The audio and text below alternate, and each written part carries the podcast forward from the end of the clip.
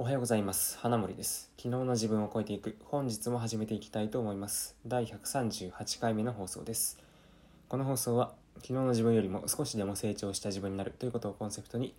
普段僕が読んでいる本や読んだニュースもしくはこれまで自分が経験してきたことの中からこれを聞いているあなたにとって何か役に立つもしくは気づきとなるようなことを放送するといった内容となっております。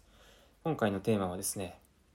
賛成は反対給与のデジタル払いっていうことです。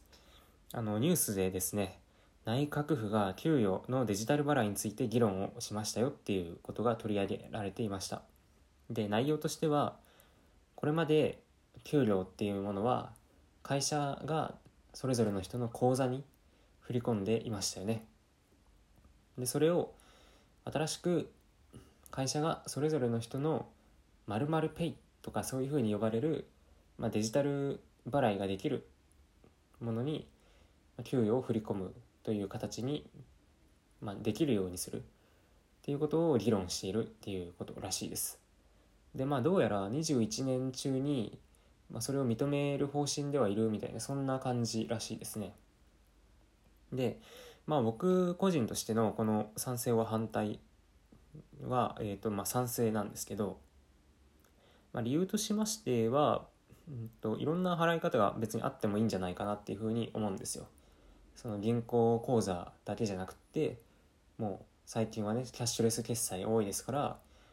何々ペイしか使ってない人なら、まあ、その人はそこにねあの直接振り込まれた方が楽でしょうし、うん、だからその一律に銀行口座だけじゃなくてなんちゃらペイっていうふうに、まあ、LINEPay とか PayPay とかメルペイとかいろいろありますけどまあ、そういったところに直接振り込んでもいいんじゃないかなっていうふうに思います。うん、でそうですねで意外なことをあのー、あれですニュースを見ていて聞いたんですけどあの本来お給料っていうものはどうやら現金手渡しが原則らしいです。うん、なんか今のその銀行口座に振り込むっていう形態に関しては特例扱いらしいんですよね。うん、これ意外ですよね。えー、こんだけ普通に銀行口座に振り込まれてるのにそれ特例だったんだ。ってもう本来は原則現金手渡し。まあ多分昭和とかねその今までの名残で法改正する感じでもなかったから多分特例扱いなんじゃないかなっていうふうに思いますけどね。うん。でさてまああなたは一体この給与のデジタル払いについてはどう思うでしょうか、まあ、反対意見もそのいろいろちょっとネットを調べたら、まあ、見つけられたんですけどなんかわざわざその今なら今だと普通にその銀行口座からカード払いとかあとはタッチレス決済みたいなそういうのもあるのにあえて何々ペイとかそういう QR 決済を使うようなものにする意味が分かんないみたいな意見も見られました。でまあ僕はその意見を見た時にそのああなるほどなとは思ったんですけどまあ別にねその僕が一番最初に言った通りそのいろんな払い方があってもいいんじゃないかなとも思いますしあとその何々ペイっていうねいろんな決済方法あるじゃないですか。それも別にタッチレスでやれるものもあるかな。PayPay、LINEPay、あまあ、全部 QR 決済か。まあ、QR 決済だけど多分、うん、まあ、そこまで手間じゃないっすよね、正直。うん、で、あの、個人間の送金もできるんで、まあ、そういった意味では、その、そういうのがもうちょっと広まってほしいなっていうのが個人的にはあります。実際問題今普通にスーパー行ってもなんか現金でわざわざ払ってる人とかたくさんいますしで僕のねあの同期の人とも食事に行った際にあえて現金で支払っていたりしたのでそれって面倒くさくねってちょっとまあ心の中で思ったりしたんですけど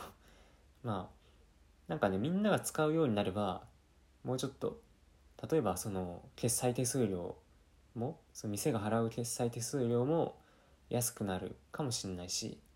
みんなが使うようになればもっとポイント還元とかが進むかもしれないし、うん。まあ、現金そのものは本当にもうあれですね電気が止まったとかめちゃくちゃ非常事態っていう時以外はいらないんじゃないかなっていうふうに僕は思っています。うん、っていうことで、まあ、僕はこの給与のデジタル払い総合的に見て賛成かなっていうふうに考えています。まあ課題面は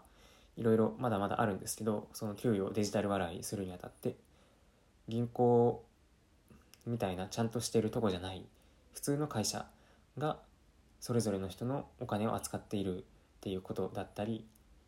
まあ、ハッキングとかねそういったデジタルならではの課題とかもあると思います。でそういうところはその徐々にやりながら政府がねいろいろ強化するような政策を作るみたいな風にしていけばいいんじゃないかなっていうふうに僕個人は考えております。はい、ということで今回はですね給与のデジタル払いに対して賛成か反対かっていう話をさせていただきました。まあいろいろ意見はあるのかな？うん。まあ人によるとは思いますけど、まあ便利になったらいいんじゃないでしょうかっていう感じで。